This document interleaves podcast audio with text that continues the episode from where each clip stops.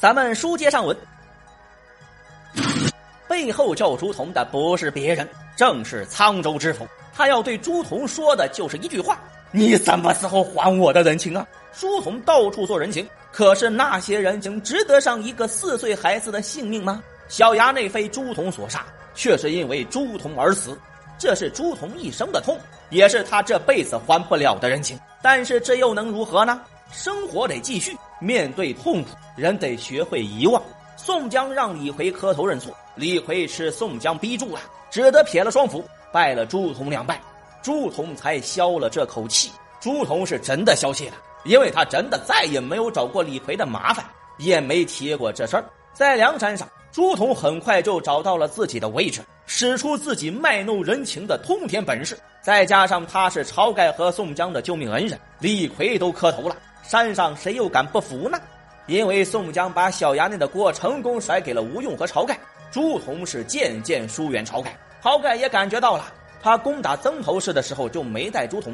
想当年的好兄弟，在梁山上居然成了各怀心事的陌路人。宋江上位之后，重用朱仝，让他镇守右军寨，名列第二位。夜打曾头市时，朱仝一刀砍死曾毅，拿下上山后的一血。不过，自打关胜上了梁山，宋江就像是变了一个人，拼命的做关胜的舔狗。关胜在的时候啊，刻意的冷落朱仝。朱仝很不高兴，可是他没办法，自己长得再像关羽，也不是真的关羽，可对方却挂着关羽的嫡系后人的名牌。朱仝阅读了相关的史料后，很怀疑关胜是个冒牌货。关家不是被庞德之子庞慧给灭门了吗？为此，他还特地找到宋江，把自己写的五万字考证资料给他看。宋江只是微微一笑：“刘备就一定是中山靖王之后吗？真的假的不重要。”有人信才重要。朱仝仿佛悟到了什么，当场写了一副对联儿：“同一个梁山，不同的经历，求同存异。”宋江摇头，如是说：“一个梁山，一个梦想，一个大哥，听大哥的话。”奥利给！朱仝点赞：“大哥还是你牛啊！”宋江微微一笑：“跟着我好好学，学会一招半式的，就能够你混到节度使。”大局意识，朱仝排名第十三，对应星号为天满星，满就是圆满之意，预示着朱仝一生的圆满，做人的圆满，做事的圆满，前途的圆满。宋江的爱也是满满的。自此之后，朱仝的表现就开始亮眼起来。两营同贯时，朱仝跟御前飞龙大将风美交手，大战二十回合不分胜败。招安后征辽，朱仝担任董平的副将。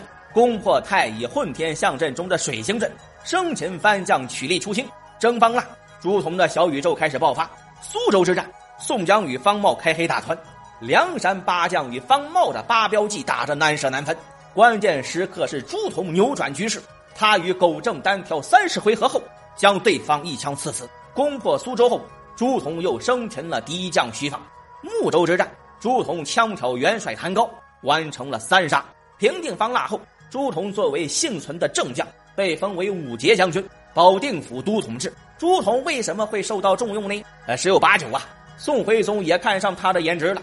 这家伙长得就不像反贼，不像宋江，看着就让人不放心。朱仝上任为保定府都统之后，凭借自己的人情大法和士兵打成一片，朝廷评价他管军有方。想必保定府的官兵是不好带的，才特意让朱仝去。不久后。发生了靖康之耻，北宋灭亡。朱仝隶属于刘光世部，率军转战到江南。朱仝为什么会跟着刘光世混呢？梁山征讨方腊时，刘光世任副都督，专门负责接收地盘在这期间，朱仝肯定和人家建立了深厚的人情关系。原文写道：朱仝随刘光世破了大金，成为了赫赫有名的抗金英雄。凭借战功，被宋高宗提拔为太平军节度使。成为一方诸侯。宋高宗这个人最猜忌武将了。您看，岳飞被莫须有的罪名害死，韩世忠被解除兵权，抑郁而终，就连刘光世也被没收兵权，贬官打压。朱仝却做了节度使，安全落地，靠的是什么呢？还是人情二字。那么问题就来了：做了官的朱仝如何和皇帝建立人情呢？给皇帝送礼，拍皇帝马屁，想皇帝之所想。急皇帝之所急。您还别说，朱仝还真是个做官的好材料。只不过以前他是中央空调，人人都要送出一份爱，现在他只爱着宋高宗。经历了那么多的朱仝，早已不再是当年的那个少年了。他忘了高衙内，宋江的影子已经深深的照映在了他的身上。宋江死时，他毫无痛感；李逵也死了，他还是麻木不仁。他早已不在乎了他们，他只在乎自己未来的前途了。朱仝不贪钱，他贪的是名。只要有机会，他贪的更多，他贪的也更大。一天早晨，朱仝猛然睁眼一看。